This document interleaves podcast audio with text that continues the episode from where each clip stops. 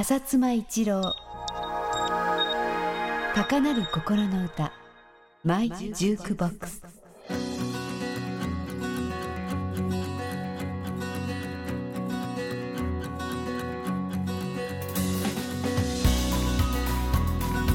こんにちは。フジパシフィックミュージックの浅妻一郎です。この番組では私がこれまで聴いてきた音楽や出会った人たちとの思い出のエピソードをご紹介しています。前回から音楽ビジネスの先達たちと題してこれまで出会った同業者の先輩方についてご紹介していますが今回ご紹介するのは株式会社日音元代表取締役だった村上守さんです。そもそも村上さんと知り合いになったのは多分草野さんがうちの会社にその音楽出版について教えてくださったんですけどその時にニューオリエント音楽出版というですね音楽出版社をご紹介してくださいました。伊藤誠二さんという方が社長をやられてたんですけどニューオリエントでですね「浅妻君さ日音の村上君だよ」ってその伊藤誠二さんから紹介されたのが村上さんでした。で村上さんと話してたら村上さんもちょっと前にですね日本レダリーっていう武田薬品のアメリカの会社とのジョイントベンチャーの製薬会社のサラリーマンだったのを引っ張られて日曜に入ったんだということでした。で日本レダリーっていう会社が今ペニンシュラホテルがあるですねところに日活ビルっていうビルがあってここにいろんな外資系の会社とかなんかが、まあ、日活っていうあれですからもともとは日活が持ってた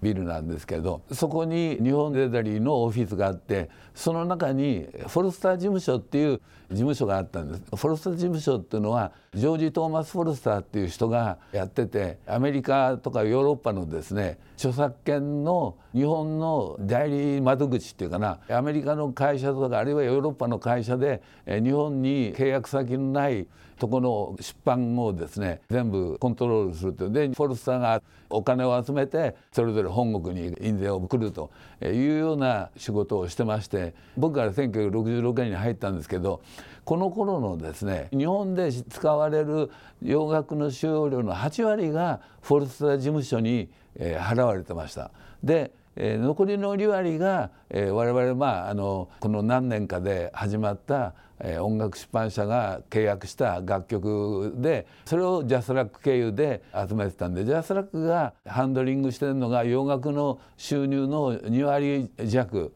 8割はフォルスターといったような状況だったんで、まあ、フォルスターにはですねいろんなレコード会社の人とかともかく音楽関係の人が、まあ、例えばいい曲がないかとかですね、まあ、変な話草野さんなんかもフォルスター事務所にはよく、えー、出入りされてたみたいですけど。ともかくフロスタ事務所には日本のレコード会社全部がいろいろ出入りしてるということで大学時代そのグリークラブに入ってた村上さんはやっぱりその音楽が好きだったんでそのレコードをフォルスターに頼むと社員割引で要するに日本のレコード会社がどこのレコード会社でも社員割引で買ってもらえるということでよく村上さんはフォルスター事務所にこういうレコードを買ってほしいとかああいうレコードを買ってほしいということで出入りしてたらしいんですけどでそういう関係で村上さんが音楽が好きで英語も喋れてっていうことからですねちょうど日音がまだできてすぐだったんで社長の秘書が誰か英語できる人がいるんだっていうことでフォルサー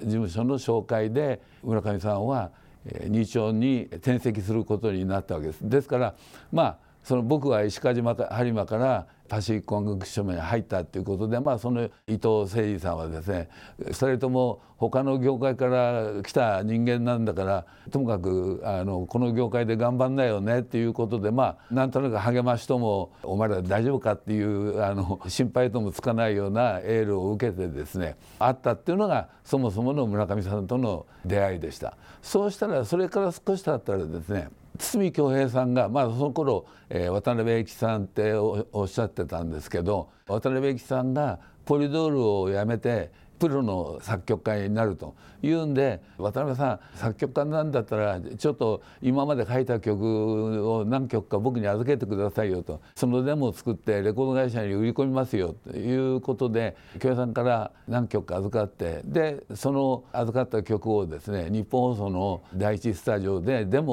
を取ってでその撮ったデモをですね東芝レコードの高島さんとかビクターレコードの武田京子さんっていう吉永小百合さんなんかのディレクターをやってらした方にですねこういう新しい作家の曲で面白いと思うんですけどレコーディングできないでしょうかっていうんで売り込んでたわけです。で売り込んでたんですけどデモを取って売り込んでから2週間ぐらいしてからかな渡辺さんから電話があって「ねえねえこの間デモ取った曲さ誰かがレコーディングするっていうこと決まった?」って言うんで「いや残念ながらまだ考えるよ」とかっていう状況で具体的には何も出てないんですよって言ったらですね実はさ二丁の村上さんと一緒に仕事することになって決まってないんだったらあの曲全部返してよって言うんで「あそうですか残念です」って言って返したんですけどその時に「えー、村上さんってやっぱりちゃんとすごいいい仕事をするんだ」と。言うんで前に伊藤さんと紹介された時は「あどうも」とかっつってその他の業界から来たあれですねっていう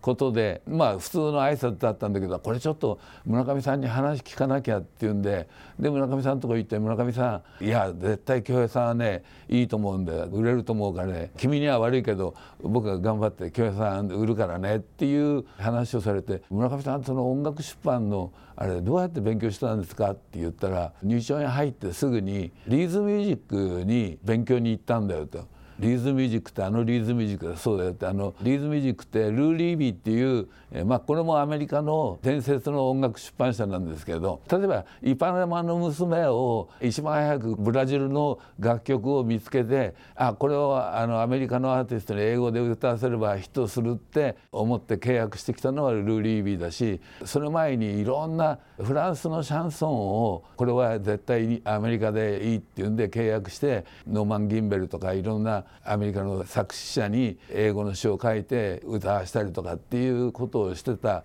他にですねボブ・ディランと一番最初に契約したのはルー・リービーなんです。ボブ・ディランこいつは面白いと言って契約したんだけど実はボブ・ディランがもうちょっと大手の出版社が契約したいっていうことがあってルー・リービーのとこ行って「すいませんルー僕の契約書を返してください。ちょっと違うとこと契約したいんです」って言った時にルー・リービーは「分かった。お前そういう今いいチャンスなんだからひょっとしたらそっちの方がいいかもしれないな」って、ルー・リービーは最初のボブ・ディランとの契約を破棄してくれたっていうまあある部分ルー・リービーはすごい出版社であるけれどやっぱり、作家のことを第一に思う出版社でもあったわけで。ともかく音楽出版業界の伝説の人のルーリービーのところに何ヶ月か留学して勉強してたということでやっぱりそういう意味では僕が音楽出版社作るから来ないかって高崎さんに言われて慌ててそのウィリアム・クロジロフスキーっていう人が書いた「This Business of Music」っていう本の音楽出版っていうセクションを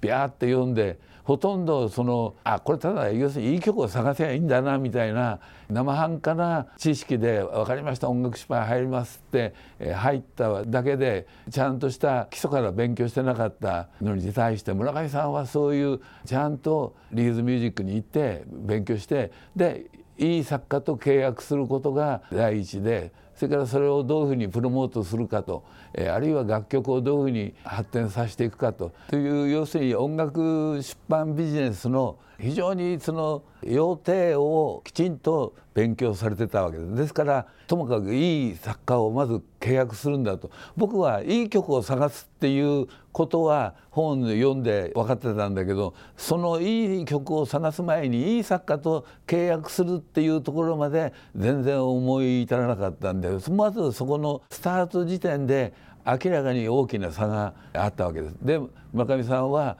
堤恭平さん橋本淳さん中西礼さんとか中村泰治さんとか川口誠さんとか猪俣幸章さんとかともかく当時の若手の優秀な人たちと積極的につながりを持って次々とヒットを出していったわけです。でその京平さんの曲でも一番有名なのは「また会う日まで」があるんですけどこれももともとはえ、確か山陽電機かなんかのコマーシャル用に京平さんが頼まれて書いた曲ででもまあこれはコマーシャル用に作ったっていうだけで具体的にレコード化はされなかったみたいなんですけどでもこの曲はいい曲だよなっていうのは村上さん覚えててでちょうどその「白い珊瑚礁」っていう曲は村井邦彦さんで詩が阿久悠さんだったんですけどズーニーブーっていうグループがヒットさせたそのズーニーブーの次の曲にえいいんじゃないかというんで、え村上さんはその「白い珊瑚礁」を書いた阿久さんに「阿久さんこの実は元は三洋のコマーシャルだった曲なんだけど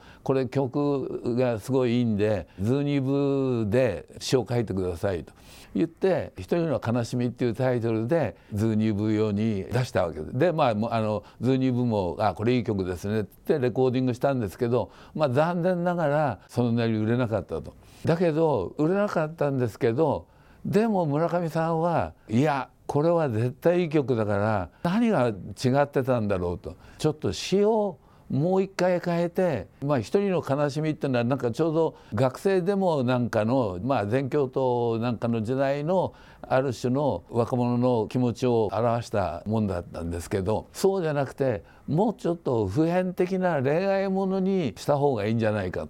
いうんで男と女の別れの情景を描いた「渡う日まで」っていう詩に阿久さんに書き直してもらってまあ阿久さんも最初はいやいや一人の悲しみでいいじゃないあれすごいいい詩だからっていうことで最初はうんと言わなかったらしいんですけどでも村上さんは絶対これいい曲だからもうなんとかこういうラブソングにしてやったらもう一回あの生きるからっていう熱意に負けて「またう日まで」の詩を作ってで村上さんがずっと原版を作ってた尾崎清彦のシングルとして出したら本当に村上さんの思惑通り大ヒットになったと。いうことで、まあ、これはやっぱりですね音楽出版社あるいは音楽を制作する人間にとっては非常に大きな参考になる話で我々はやっぱりいいと思ったらとことんあの頑張らなきゃいけないんだその頑張るためにはどこがどう足りないのかっていうことを追求してやっていく必要があるんだっていうことをまたう日までが成功するまでのストーリーは物語ってくれてるんで僕はもうその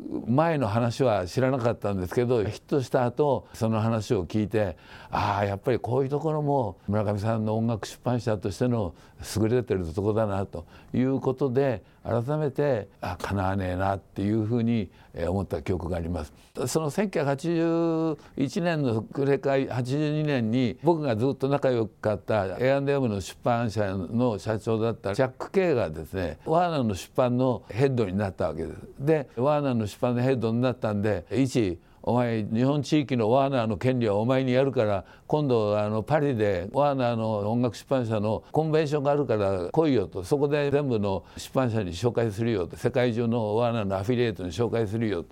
言われて喜んでパリへ飛んでってですねまあ、パリでみんなにいろんな人に紹介されてですね。でシャックが「いや今度一が日本地域をやることになるから」って言ったんですけどそしたらですねロブ・ディッキンスっていうイギリスのあのワーナーの社長がですね「いやチャック悪いけど俺たちのずっと仕事してる日本のサブパブリッシャーの日音っていうのは守る村上っていうのがいてこいつがすごい優秀なんだとで医師はどれだけ素晴らしいか分かんないけど俺たちはもう守村上で何の問題もないんだからちょっと今変えるっていうのは賛成できないということを言ったわけです。でチャック・ケイは確かにワーナーの全世界のトップではあったんですけどまだ来てすぐなんですよねでロブ・ディッキンスはイギリスのヘッドをずっとやってて業績もすごい良くてだからワーナーっていうヒエラルキーの中ではどっちかっていうとロブ・ディッキンスの方が発言力が強かったんでチャックも「えそうか?」ってっていうんでじゃあ位置悪いんだけど今回なしな次の時にっていうことで僕のパリのコンベンションの参加はただただ観客として見てるっていうことだけに終わったんですけど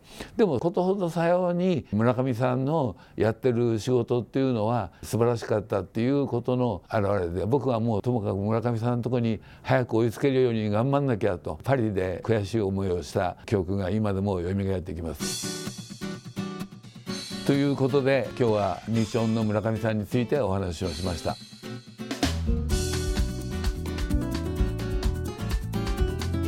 浅妻一郎高鳴る心の歌マイジュークボックス。次回もお楽しみに。